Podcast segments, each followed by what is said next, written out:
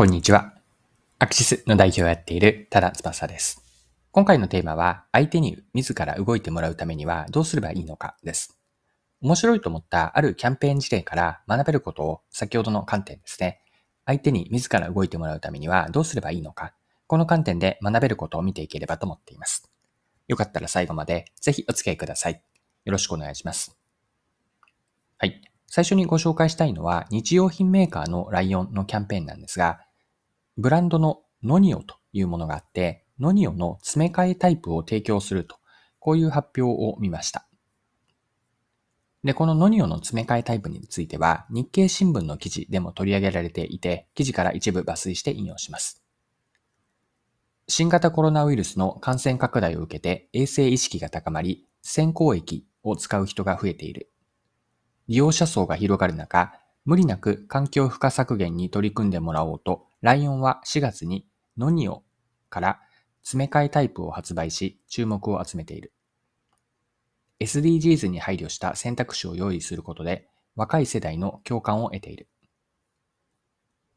600ml 入りのボトルタイプと比べ、今回の詰め替え品ではプラスチックが76%減、廃棄する場合に発生する二酸化炭素は72%減を見込む。社長は5月の記者会見で、若い世代と一緒に無理なく実践できるエコの習慣づくりを推進していくと意気込んだ。はい。以上が日経の2022年6月17日の記事からの引用でした。ライオンは SDGs を目指しているわけですが、一方でただ SDGs を振りかざしても消費者には響かないという問題意識を持っていました。またこの部分記事から読みます。地球温暖化や海洋ゴミ問題など環境への配慮が叫ばれる中で、消費者の意識も変化している。先行液のボトルについて容器を捨てることに罪悪感がある。容器を捨てるのがもったいないといった声が消費者から寄せられ、今回の詰め替え品の開発に至った。一方で、社会課題への意識が高まる中、エコが義務化され、戸惑いが芽生え始めていると指摘するのは、オーラルケア事業部の青木智弘氏。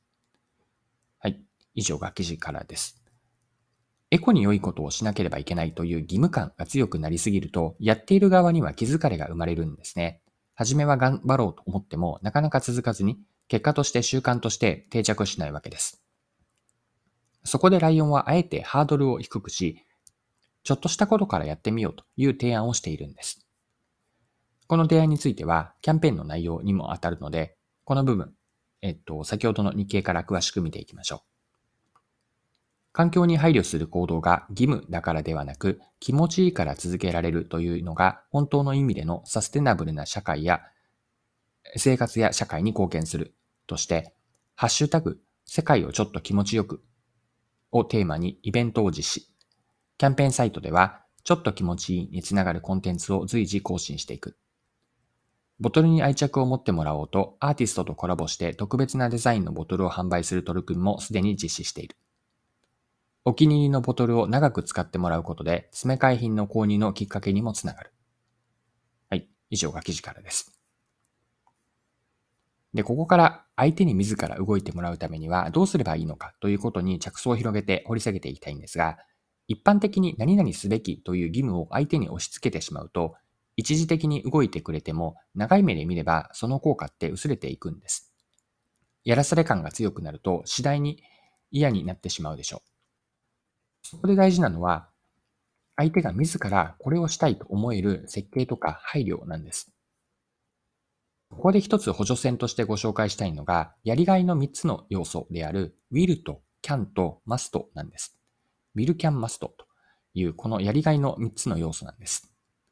それぞれどういう意味を持っているかというと、will というのは自分がやりたいこと、意思としてこれをやりたいと思っていること。can というのはできるとかできそうなこと。Must というのは相手から求められていることです。でこの3つが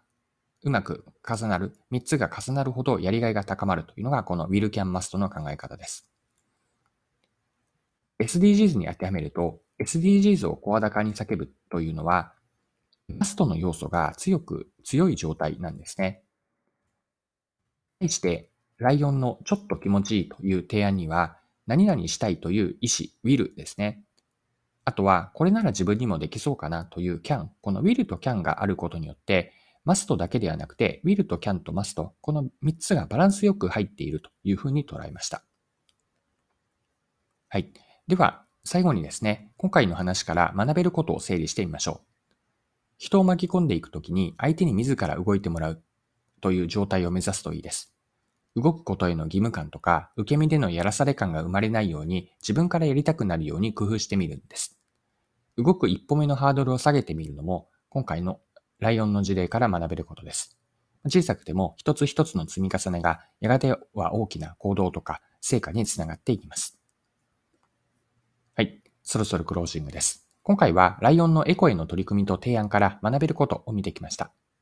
最後にまとめとして相手に自ら動いてもらうためにはどうすればいいのかというところをもう一度振り返っておきましょう。初戦としてご紹介したウィルキャンマストがヒントになってくると思うんですが、マストの要素が強すぎると、義務か義務的なところが強くなりすぎると、長い目で見ればやらされ感が強くなっていって、次第に相手は嫌になってしまうでしょう。まあ、そこで相手がこれをしたいとか、これなら自分にもできるかもという will とか can の要素があると、やりがいを持って自ら動いてもらいます。